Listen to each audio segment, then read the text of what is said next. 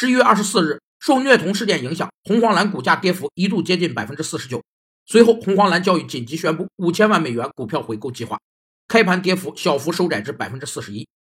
股份回购是指公司按一定的程序购回发行或流通在外的本公司股份的行为，是通过大规模买回本公司发行在外的股份来改变资本结构的防御方法。有两种基本形式：一是目标公司将可用的现金或公积金分配给股东，以换回后者手中所持有的股票。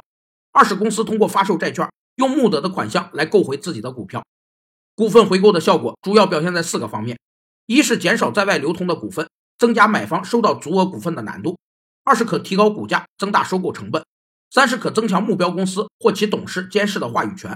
四是可能导致收购终止，炒作收购概念的投资者因此而失望，由此引发股价回落。警察尚未公布虐童事件的调查结果，但红黄蓝教育 CFO 魏平表示。公司商业模式不会发生改变。